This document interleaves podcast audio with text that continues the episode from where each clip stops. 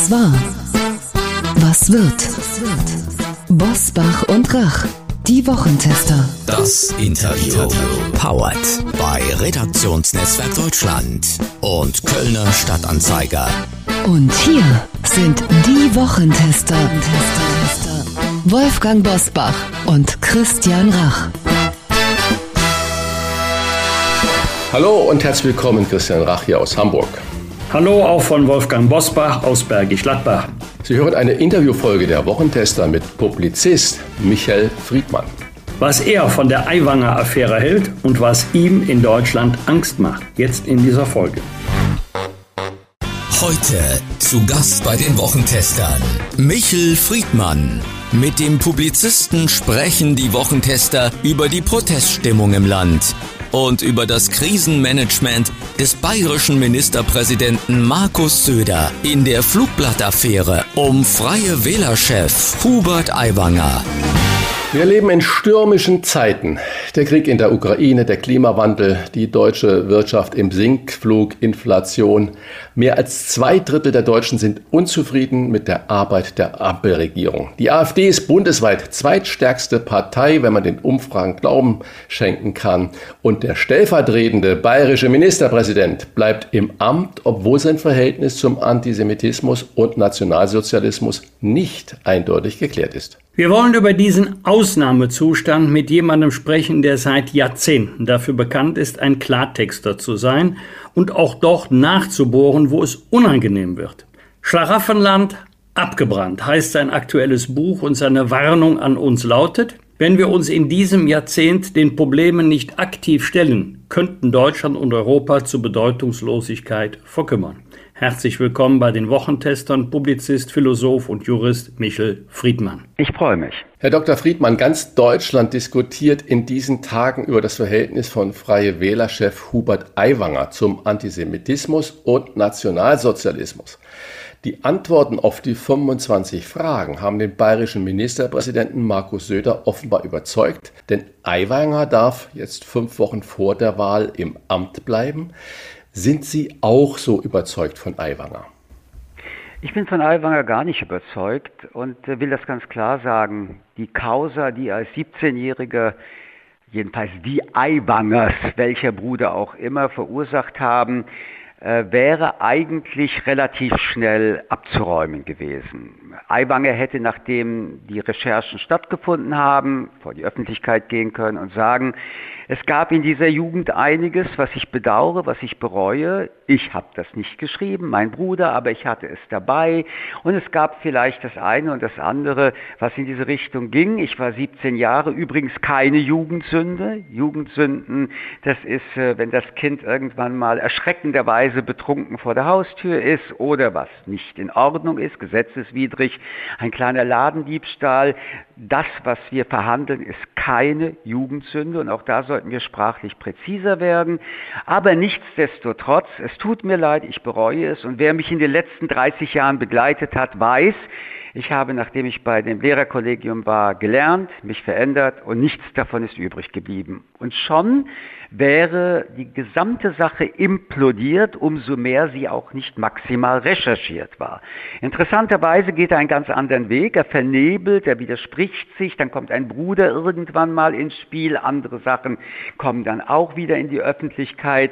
Also dieses äh, Krisenmanagement, wenn es denn eins war, ist eigentlich der erste Anlass, sich zu fragen, wer ist dieser Aiwanger wirklich? Und dann kam eben äh, die Aufforderung, 25 Fragen zu beantworten, von denen wir ja mittlerweile auch alle lesen konnten und feststellen mussten, dort, wo es nicht so leicht war, da erinnert er sich nicht. Jetzt komme ich wieder zurück auf meine Aussage. Also er behauptet, dass der Besuch beim Lehrerkollegium, beim Direktor ihm furchtbar erschüttert hat und alles verändert hat. Daran erinnert er sich, aber er erinnert sich nicht an der Ursache dessen, warum er hingehen musste. Und so gesehen bin ich mir nicht sicher, nachdem also Markus Söder doch sehr streng und klar gesagt hat, er erwarte allumfassende Aufklärung ob mit diesem Flop, nämlich dass ungefähr ein Drittel der Fragen, vor allem der wichtigen, nicht beantwortet oder eindeutig beantwortet wurde, er zu der Erkenntnis gekommen ist, weiterzumachen, ob da Machtkalkül stärker war als die Suche nach der Wahrheit? Trotz des Flugblattskandals haben die Freien Wähler in den aktuellen Umfragen um vier Prozentpunkte zugelegt. Wie erklären Sie sich das und was sagt das über unser Land aus? Also das wundert mich nicht. Jetzt muss man noch mal fairerweise sagen, Markus Söder war in einer Lose-Lose-Situation. Hätte er ihm entlassen, hätten die Freien Wähler Stimmen gewonnen. Hat er ihm nicht entlassen, und hier kommt das dritte Kapitel von Aiwanger ins Spiel. Und er geht sofort wieder in die Zelte und spielt sich als Opfer auf, aber ein Opfer, das äh, kämpfen wird und ein Opfer, das immer äh, das sagen wird, was er sagen will ist es ein Auftrieb für viele Menschen zu sagen, Aiwanger, das ist ein Gradliniger, den wählen wir. Währenddessen Markus Söder, die CSU hat übrigens einen Punkt auch verloren, in einer Situation jetzt steckt, in der der äh, Schwanz mit dem äh, Hund wedelt. Und äh, das ist Aiwanger und der Hund ist Söder. Und so gesehen konnte Söder aus dieser Falle überhaupt nicht mehr als Gewinner herauskommen, außer er hätte sich nach all den Überlegungen, auch nach den 25 Fragen, zu etwas ganz anderem entschieden. Er hätte gesagt, so oder so ist es lose-lose, aber wie komme ich hier erhobenen Hauptes raus und werde wieder dynamisch aktiv, indem ich Aiwanger entlasse? Diese Lösung hat er nicht gesucht. Ich glaube, das war unter Umständen ein Fehler. Stellen Sie sich mal vor, Markus Söder hätte das gemacht, hätte gesagt, es gibt Zweifel, die in einer Regierung in Bayern mit einem Koalitionspartner nicht billigend in Kauf genommen werden. Nicht in Deutschland, nicht in diesem Land. In Klammern, Markus Söder ist wirklich jemand, der sich in den Fragen des Antisemitismus, der Zusammenleben von Juden und Nichtjuden immer engagiert hat. Ich mache das nicht mit. Und dann hätte er zwar ganz große Probleme, auch wie geht es bis zum Wahltag weiter, wird Aiwanger das ausnutzen, aber vielleicht das erste Mal das Charisma eines möglichen Bundeskanzlers. Ich möchte einen anderen Gedanken da anführen, und zwar den vom Weltchefredakteur Ulf Porschat. Er beobachtet in Deutschland ein Klima der Reaktanz, das aus seiner Sicht von Restless, Böhmermanns und Reschkes angefacht wird. Das nur sind drei Beispiele. Runtergebrochen. Das Sendungsbewusstsein der politisch-medialen Elite hat eine beispiellose Gegenbewegung erzeugt. Elfenbeinturm versus Bierzelt, sagt Porschat. Wie viel Reaktanz erleben Sie, Michel Friedmann, denn in Deutschland? Ist das so, wie der Poscher Also ich finde das ganz spannend, dass mein Freund Ulf sowas schreibt, während er selbst zu dieser äh, Berufsgruppe gehört und auch seine äh, Welt und Welt am Sonntag sind ja nun nicht auch äh, gerade dafür bekannt, meinungsneutral zu sein. Kein Problem damit. Und seine Springer Gruppe, gerade die Bildzeitung, ist ja nun wirklich äh, dafür bekannt, Emotionen immer mit äh, Fakten zu vermischen und auch persönlich zu werden. So gesehen wundere ich mich, dass jemand, der im Glashaus ist, mit Steinen wirft. Ich halte auch die Analyse für falsch. Wissen Sie, in den letzten Jahren sind sehr viele Stereotypisierungen wieder wach geworden. Also ähm, es gibt die Elite, die da oben dazu gehören, die Politiker dazu gehören, die Journalisten dazu gehören die Wohlhabenden. Ich halte das für eine sehr gefährliche Entwicklung. Ich kenne sehr viele Politiker und Politikerinnen, die sowas von fest auf dem Boden der Tatsachen stehen. Ich kenne auch Journalisten, die das äh, tun. Es gab übrigens auch in den 80er, 90er Jahren immer ein Wettstreit zwischen Spiegel und Bild-Zeitung. So gesehen sind wir viel weiter gekommen. Ähm, und die sozialen Medien sind ja auch nicht zu vergessen, die heute eigentlich wesentlich ähm, die Meinungsmache beeinflussen. Und ganz ehrlich gesagt, um bei der Metapher von meinem Freund Ulf zu bleiben, wenn ich die Wahl habe zwischen Eliten und die da oben oder das Bierzelt, und die Blase in Berlin, werde ich immer noch die Blase in Berlin wählen, weil da wenigstens ein bisschen gedacht und reflektiert wird. Währenddessen im Wirtszelt wird gegräult, wird einfach gesoffen und Emotionen maximal geschürt. Unsere Gesellschaft wird nicht durch Emotionen eine Zukunft haben, sondern durch Vernunft, Verstand, Argument und vor allen Dingen eben das Denken, das Probleme lösen kann. Es kann nur das Denken Probleme lösen. Wie entscheidend für die Stimmung im Land ist das Gefühl der Menschen, die in Berlin verstehen unsere Sorgen und Nöte nicht, sie leben in ihrer Hauptstadtblase. Ich glaube, dass das ein wichtiger Punkt ist, äh, der hier eben von Ihnen angesprochen wird. Ähm, viele Menschen fühlen sich ähm, nicht verstanden. Viele Menschen haben Sorgen und Probleme und sehen nicht die Lösungen. Nun kann nicht die Politik für alle Menschen Lösungen bringen. Und nun kann auch Politik nicht äh, überall und immer, auch ähm, selbst wenn noch so viel Geld da ist, Probleme und Lösungen anbieten. Wenn ich von Politik rede, erlaube ich mir aber ein bisschen schon wieder zu differenzieren zwischen Bundespolitik, Landespolitik und Kommunalpolitik. In den Städten würde ich schon sagen, dass zwischen Oberbürgermeisterinnen und äh, Stadtparlamenten eine deutliche nähere Beziehung zwischen Politik und Bürger und Bürgerinnen vorhanden ist. Auf der Landesebene geht es noch, aber die Bundespolitik kann gar nicht 80 oder noch mehr Millionen Menschen äh, erfassen und stellen. Wir haben, ich habe das in dem Buch Schlaraffenland angedeutet, 30 Jahre lang auch als Bürger und Bürgerinnen zwei Generationen, das ist die Generation der Kinder, die aus dem die Eltern haben, die aus dem Krieg rausgekommen sind und deren Kinder, das sind jetzt um die 30-Jährige. Wir haben zwei Generationen, die ein relativ gutes Leben gelebt haben. Ich will ganz deutlich auch noch betonen, circa ein Fünftel der Menschen, die lebten und leben, haben ein schweres Leben, die sind davon nicht angesprochen. Aber die überwiegende Mehrzahl hat ein sehr gutes Leben gehabt, materiell orientiert, in Frieden gedacht zu leben, Urlaube ohne Ende, die Welt stand ihnen offen, Wohlstand und Wohlstandssteigerungen wurden antizipiert. Ich erinnere mich, wie jedes Jahr Leute gesagt haben, ja, in zwei, drei Jahren habe ich zehn Prozent mehr Einkommen und dann kann ich vielleicht jetzt schon was ausgeben, spätestens dann. Und verließen sich auf, ähm, ja, auf was verließen sie sich eigentlich? So, in dieser Zeit wenn Probleme waren, dann hat man irgendwie auch von der Bundesregierung, aber auch das, der individuelle Bürger, das alles mit Geld versucht wegzudrücken und hat dann an der Paradiestür wieder das äh, Schild Do Not Disturb hingehängt. Das Problem der letzten Jahre ist die Multikrisensituation. Das beginnt mit 2015, die Menschen, die zu uns kommen. Das wird ganz existenziell bei Covid. Und es wird nochmal existenziell bei Krieg. Und nun haben wir so viele Probleme, dass wenn du das Do Not Disturb hinhängen willst, leider die Tür nicht mehr da ist. Und so gesehen ist ein Teil dieser, die da oben hören uns nicht, auch der verzweifelte Aufschrei, was machen wir eigentlich jetzt? Und eigentlich wissen wir, dass die Politik genauso in der Bredouille ist wie jeder einzelne von uns. Wir haben strukturell 30 Jahre für uns versündigt. Wir haben die Schulen immer noch nicht besser aufgestellt. Wir haben äh, den gesamten Nahverkehr und Fernverkehr immer noch nicht aufgestellt. Ein wichtiger Teil für das wichtige Thema Klima. Wir haben die geostrategische Konzeption überhaupt nicht mehr verfolgt. Und jetzt ist Krieg und alle gucken dumm durch die Wäsche. Wir haben beispielsweise, und das ist das Schlimmste, die Demokratie nicht mehr wertgeschätzt.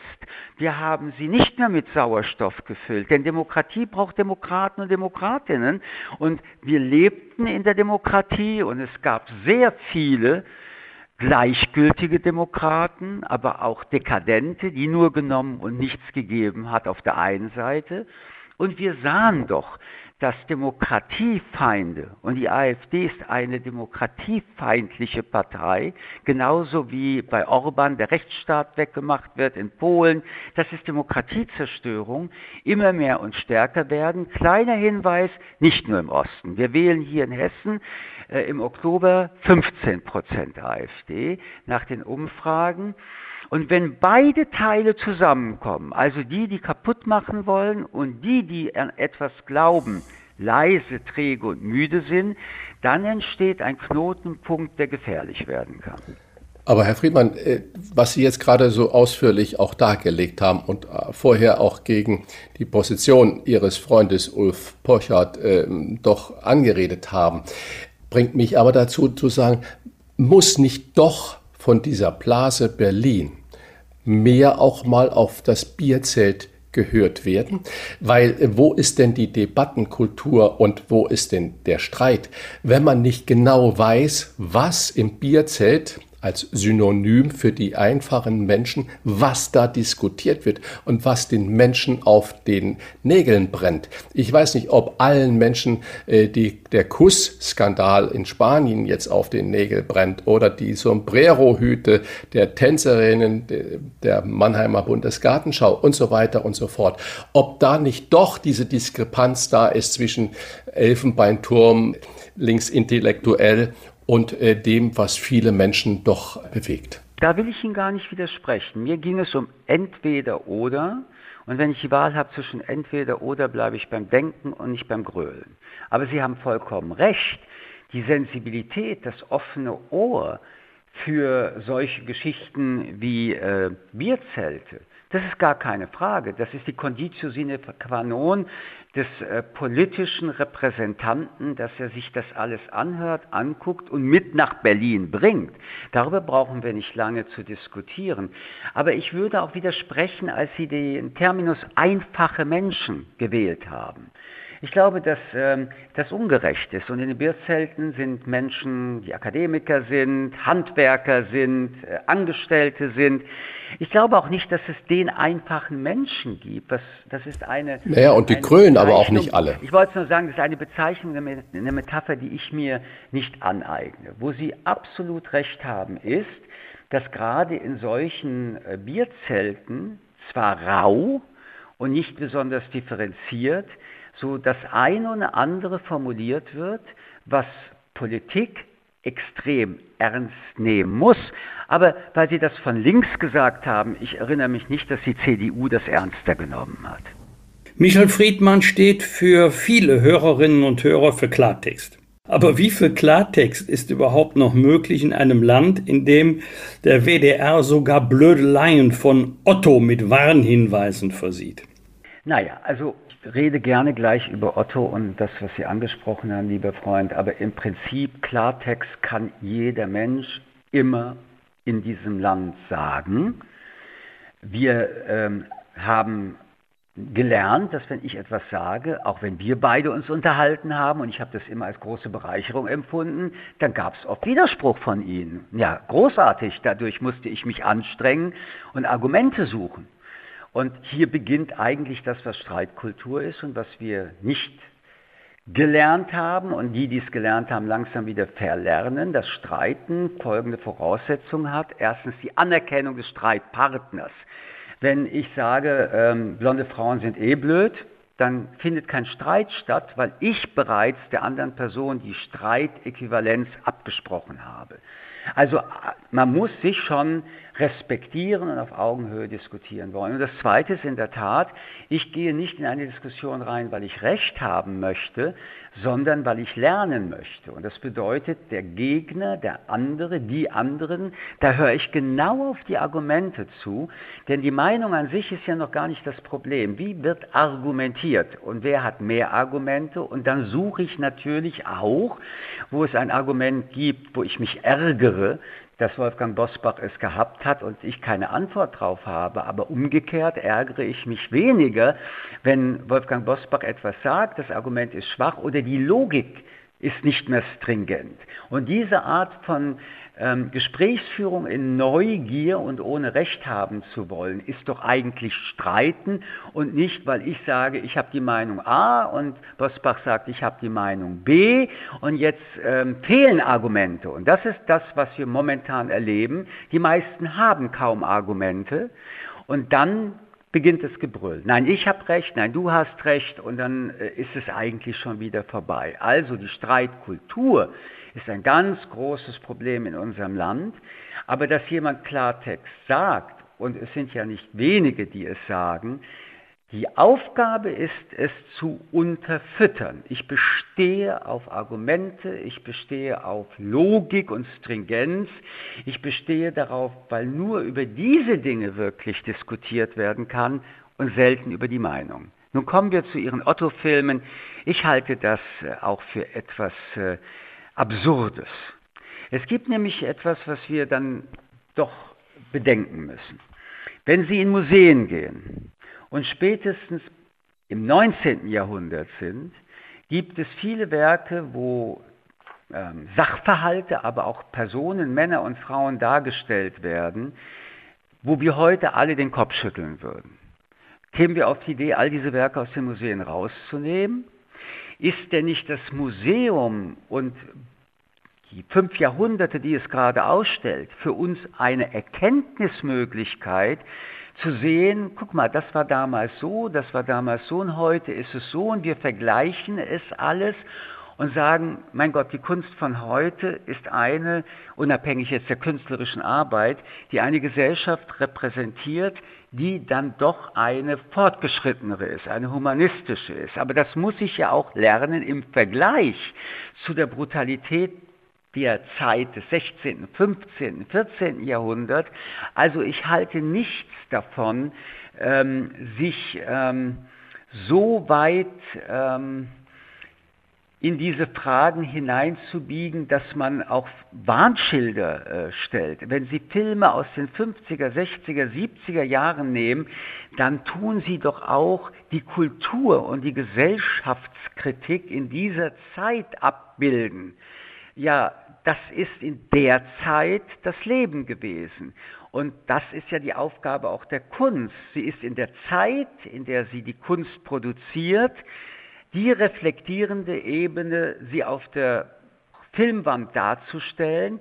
Einige machen das sehr kritisch, andere machen es nur reproduziert und dass äh, Otto und andere furchtbare Klamauk-Frauenwitze gemacht haben, die tatsächlich unerträglich sind aus heutiger Sicht, zeigt aber, wie wir uns entwickelt haben und demonstriert in realita, wie diese Zeit damals war. Also ein bisschen mehr Zutrauen an die Zuschauerinnen, dass sie so etwas auch selbst begreifen. Herr Friedmann, Sie kritisieren in Ihrem Buch, dass wir uns zu lange unseren Ängsten nicht gestellt haben, auch weil es uns zu gut ging. Ihr Ziel ist es, dass wir anders mit Problemen umgehen. Wie gelingt das, wenn sich immer weniger Menschen zur Mittelschicht zählen, der Job unsicher ist und der normale Alltag fast unbezahlbar wird? Die meisten Menschen in Deutschland bezahlen ihren Alltag und es geht ihnen auch noch ganz gut.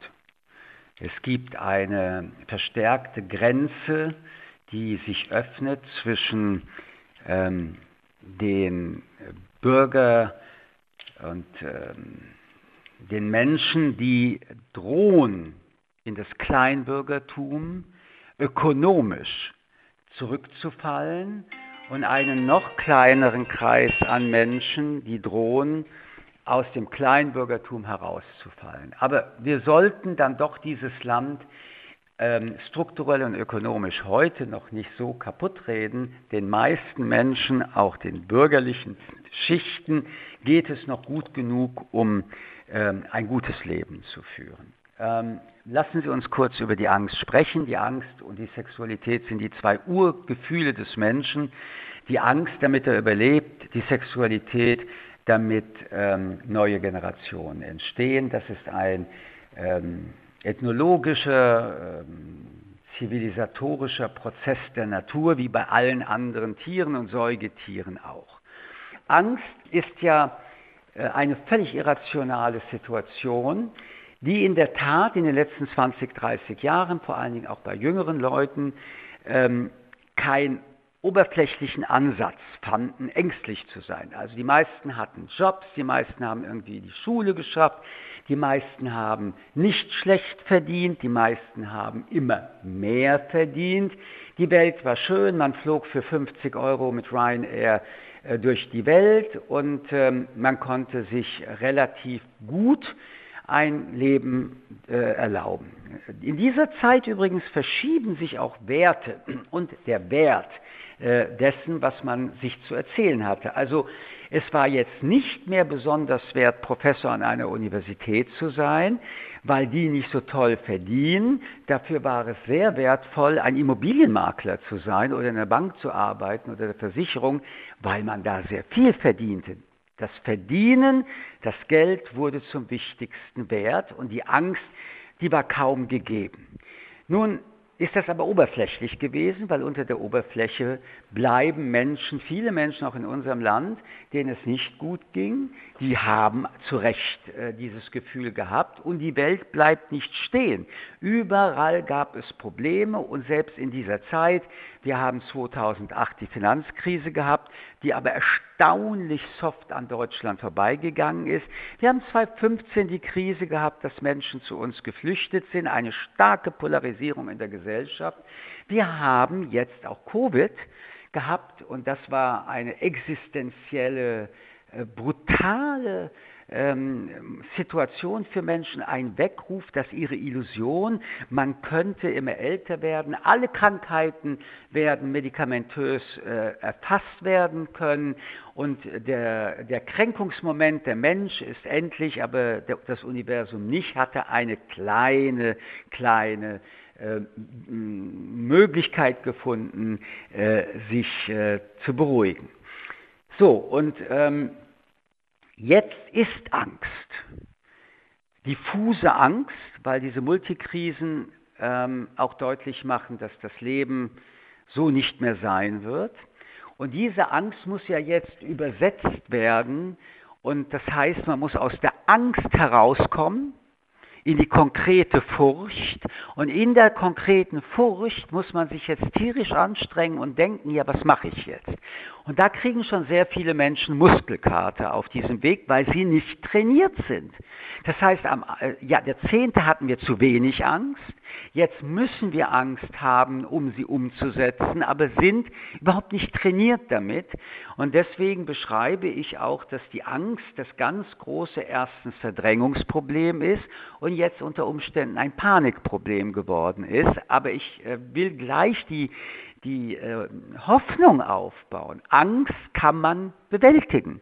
Man muss aus dieser Nervosität, aus dieser Irrationalität sein Großhirn anschauen und dann muss man denken, argumentieren, man muss kreativ sein und man muss sich auf den Weg machen, Lösungsmodelle zu probieren. Und alleine, dass man aktiv wird, äh, betäubt die Angst und belohnt das Denkzentrum. Jetzt ist Angst diffuse Angst, sagt Michel Friedmann, aber auch diffuse Angst ist ja eine Angst. Wie und wo kann man diejenigen inhaltlich erreichen, die Wut haben, die vielleicht aber auch den Mut verloren haben und kein Vertrauen mehr, dass die Politik ihre Probleme löst? Ich glaube, das kann man in einer Abstraktion nicht erreichen. Das kann man in den wirklich schönsten Reden nicht erreichen sondern das ist eigentlich wieder das, was auch Politik war, ist und wieder werden muss.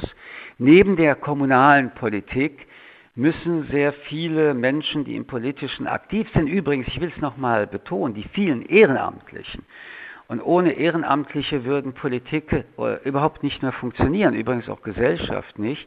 Sie müssen das machen, was man nicht nur in Wahlkämpfen macht, 120 Sekunden an der Tür klingeln, irgendwelche Flugblätter abgeben und sagen, äh, bitte wählen Sie mich, sondern man muss wieder Basisarbeit leisten. Man muss mit den Menschen reden und man muss versuchen, eins, zwei Sorgen, die sie haben, das kann ja auch etwas sein mit einer Behörde, mit der Verwaltung, ähm, ins Positive umzusetzen zu drehen. Äh, das Vertrauen der Politik, das übrigens an die Politik, das übrigens katastrophal ist.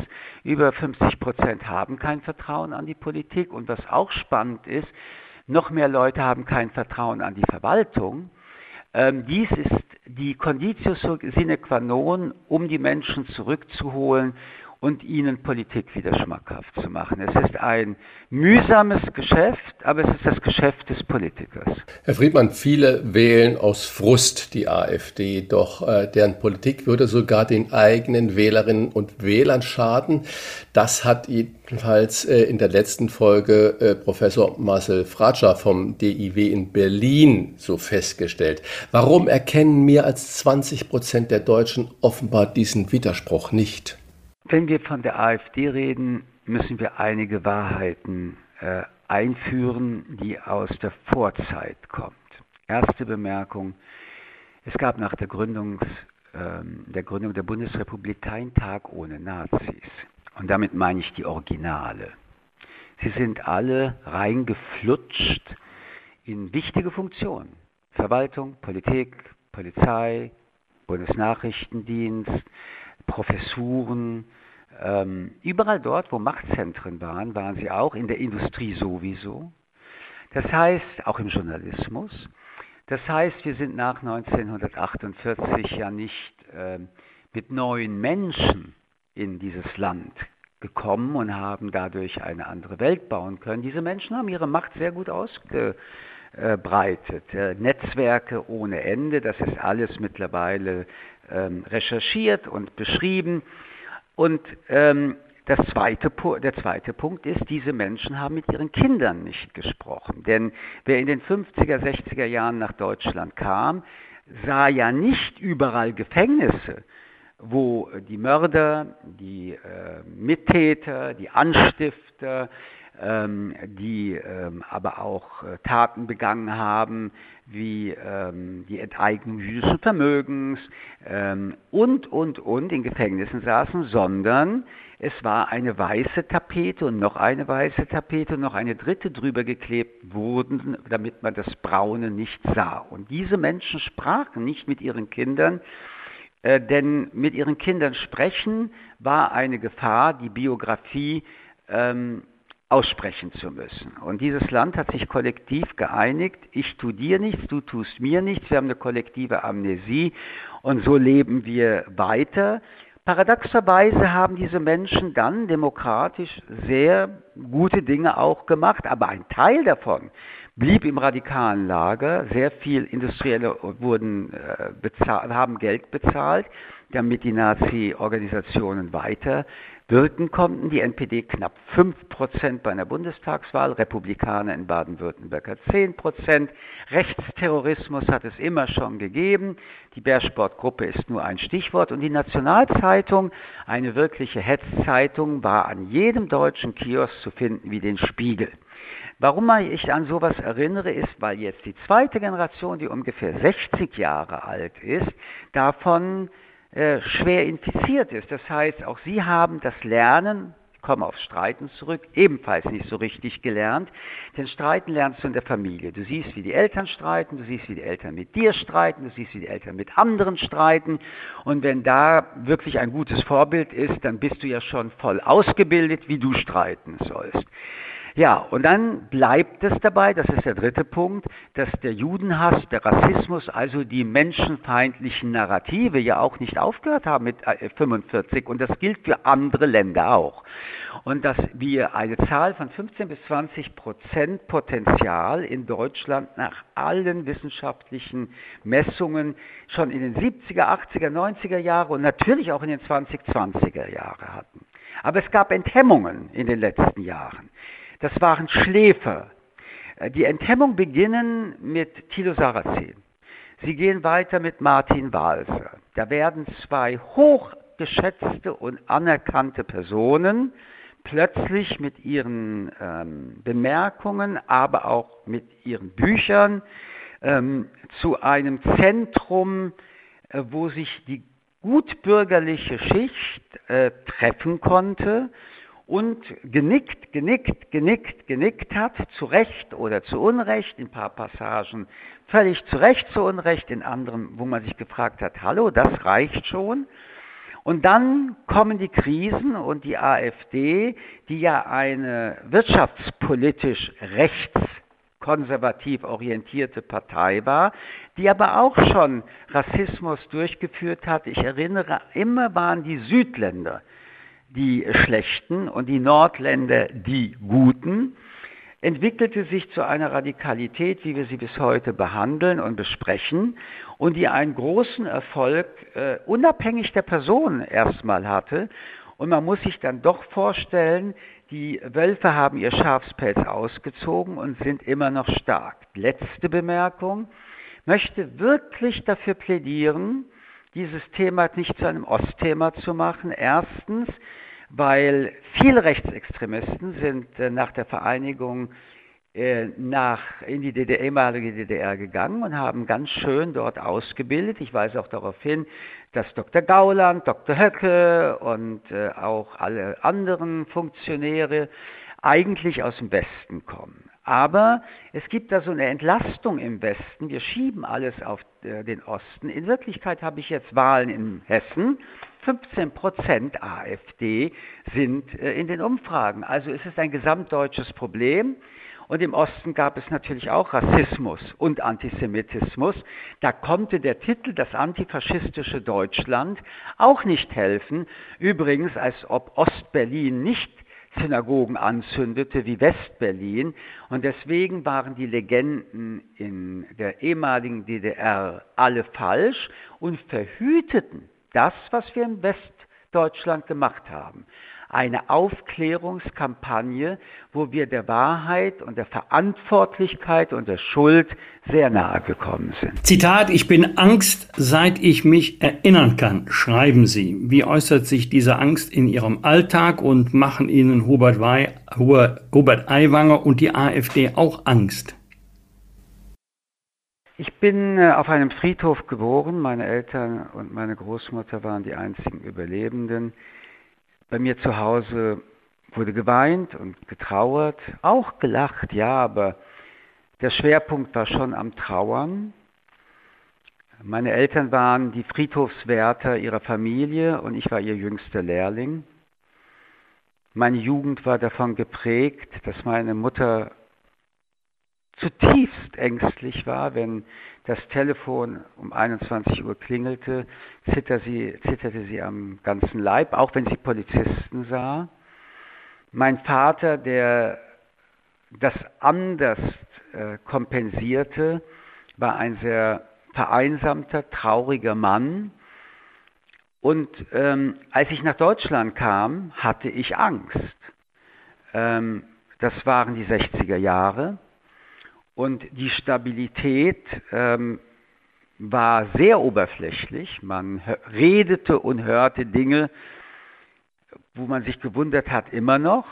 Es gab eine Bundesregierung, die mit Herrn Globke begonnen hat, immerhin der Kommentator der Rassengesetze. Das alles machte uns Angst und ob denn Deutschland mittlerweile, was die Kruste der Zivilisation anging, eine belastbare hatte, konnte auch damals für niemanden evaluiert werden.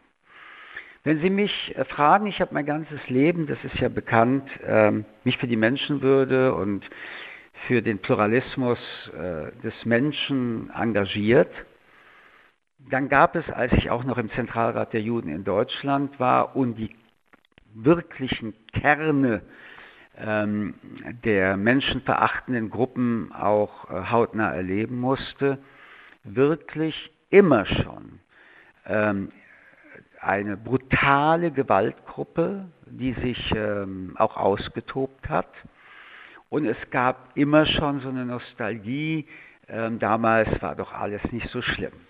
Es veränderte sich aber in diesen 2000er, einiges habe ich bereits erzählt, und dass eine Partei, die beispielsweise über den Fliegenschiss der Geschichte redet, wenn es um Auschwitz geht, Originaltöne von Gauland, oder wenn die AfD versucht, äh, den Schlussstrich wieder einzuführen, dann kombiniert mit der hohen Wählerzahl mache ich mir große Sorgen. Das ist nicht dasselbe im Volkszelt. Man darf das, was in Bayern im Volkszelt passiert und übrigens was Aiwanger macht, nicht gleichsetzen mit der AfD. Das wäre unredlich.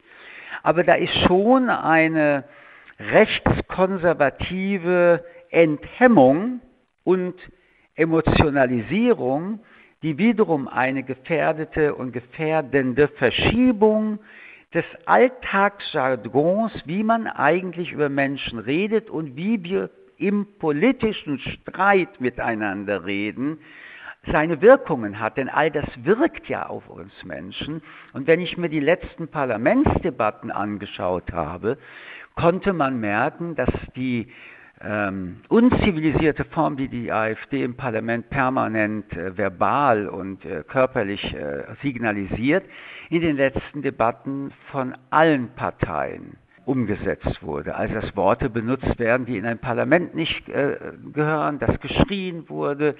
Ich warne vor diesen Bewegungen. Warum sage ich das?